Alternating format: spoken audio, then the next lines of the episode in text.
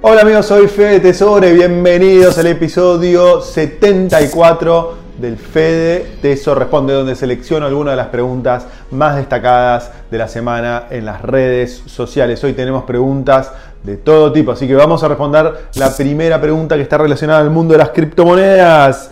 Keiler Mateo dice, hola Fede, soy de Lima, Perú. Excelente. Una pregunta, ¿cuáles son las cinco monedas que recomendarías comprar hoy para dejar guardado con el fin que incremente su precio en el futuro. Gracias por tus respuestas, bendiciones. Gracias Keiler Mateo a vos por seguirnos.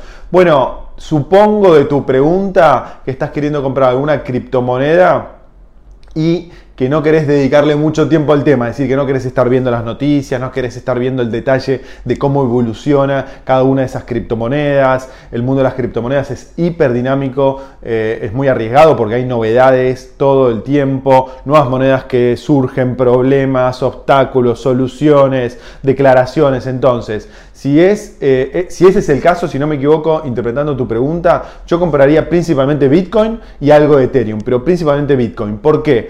porque los grandes inversores globales están eligiendo el Bitcoin como reserva de valor, como inversión para mantener a largo plazo. Tenés el caso de Michael Saylor, el CEO de MicroStrategy, que es una, empresa pública americana muy grande que está comprando billones de dólares en Bitcoins. Tenés hace poco Mercado Libre que anunció que compró eh, Bitcoins para sus reservas. Tenés un montón de empresas globales y fondos globales que están implementando esa estrategia de inversión. Por lo tanto, el riesgo de que te vaya mal eh, comprando Bitcoin y Ethereum es mucho menor que si compras criptomonedas eh, mucho menores y mucho más volátiles. Por supuesto que la probabilidad de ganar más dinero está en las monedas más volátiles, pero para comprar las monedas más volátiles yo no creo que puedas implementar una estrategia de comprar la criptomoneda irte a dormir y ver qué pasa dentro de un año. Vas a tener que estar siguiéndolas. Entonces, ahí creo que para seguirlas, o vos mismo tenés que dedicarle tiempo a seguir las novedades, o tenés que contratar un servicio de recomendaciones de inversión donde algún experto o equipo de expertos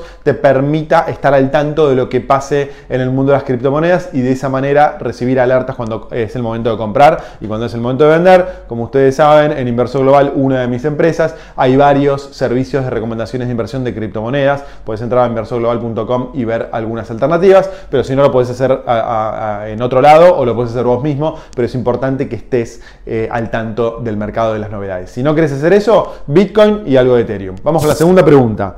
Maribel Montilla dice, gracias por toda la información que puedas prestar. ¿Hay alguna manera más fácil para fondear en Binance desde Argentina? Hay muchas restricciones. Maribel, la más fácil es que en mi opinión, si alguien tiene una opinión contraria, póngala acá en los comentarios, es que compres tu criptomoneda a través de alguna exchange argentina, hay un montón, puede ser Ripio, Satoshi Tango, Let's Beat, hay no, miles, iba decir, no creo que haya miles, pero sí decenas.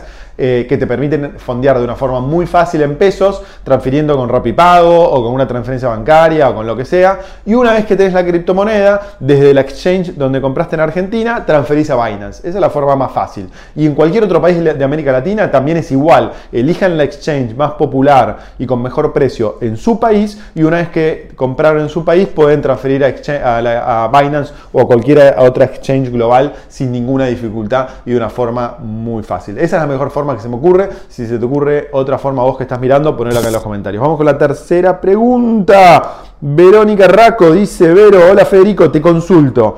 ¿Qué tan seguro es invertir en cripto por Telegram a nivel mundial o latinoamericano?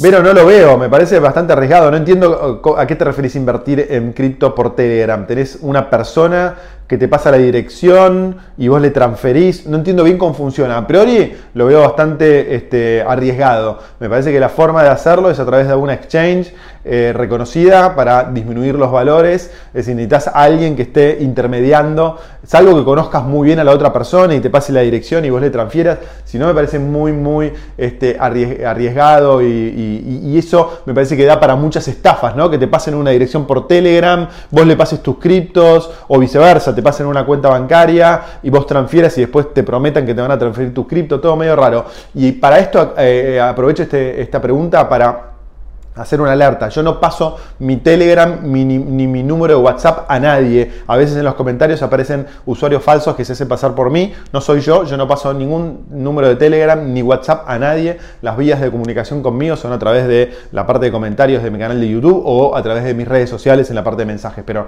no paso Telegrams y eh, WhatsApp a nadie. Y Volviendo a tu pregunta, Verónica, no lo veo para nada recomendable. Anda a las exchanges más reconocidas que vas a estar mucho más protegida. Vamos con la próxima pregunta. Mark Schaffer dice: ¿A qué partido político apoyarías? ¿Y qué alianza piensa que es la conveniente para ganar, gobernar y ejecutar el plan? ¿Cuál sería su candidato a presidente? Bueno, me imagino que se refiere a Argentina Em, respecto a eso, yo vengo diciendo, yo creo que depende del momento.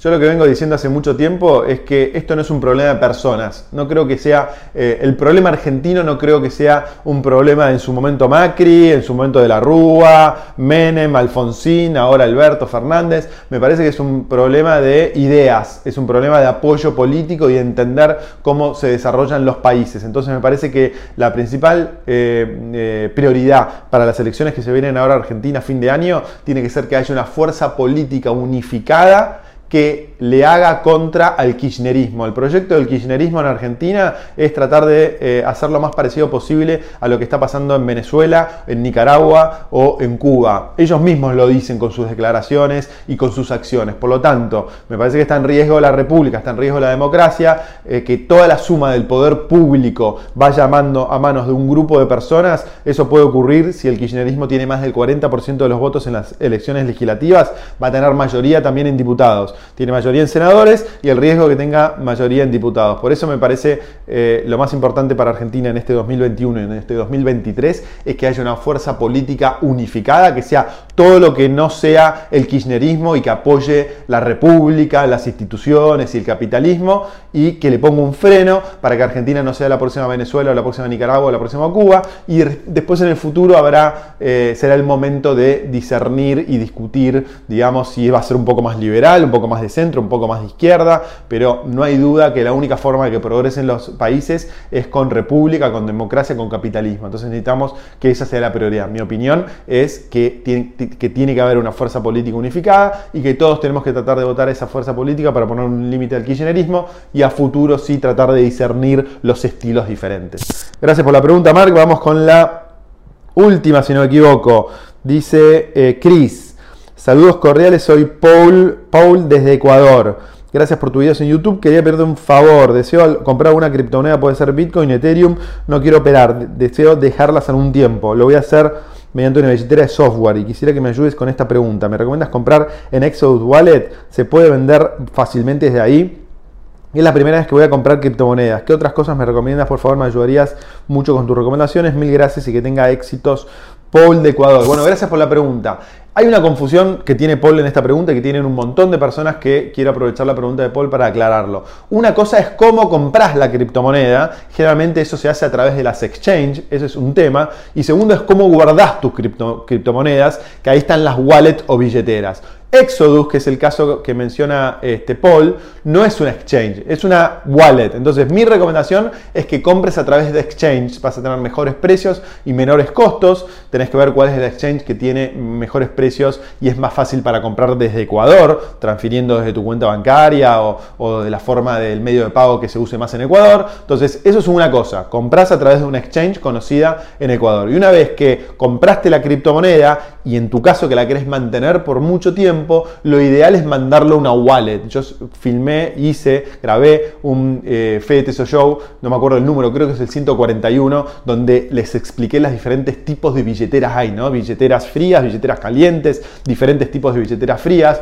Eh, Paul menciona una que es una de las que yo recomendé, que es Exodus, que es una billetera que puedes guardar en tu celular o en tu computadora, por lo tanto es un poco más segura que dejarla en una exchange. Esa es una opción y hay otras opciones, pero el concepto general que me gustaría que te, que te y más importante que me gustaría que te lleves, Paul, todas las personas que están mirando es, son dos cosas diferentes, el exchange y la billetera. Hay personas que compran en una exchange y usan el exchange como billetera. Binance, por ejemplo, compras una criptomoneda por Binance y la dejas alojada en Binance. Pero Binance, la, su función eh, fundamental es ser una exchange. Entonces, si la vas a mantener a largo plazo, es recomendable que lo pases a una billetera para tener más seguridad. Y ahí hay diferentes tipos de billeteras. Te recomiendo ver ahí el video 141 del FTS Show. Exodus es una muy buena, pero cuando la quieras vender, seguramente tengas que sacar tu criptomoneda de Exodus, mandarlo a una exchange y venderla a través del exchange para conseguir mejor precio.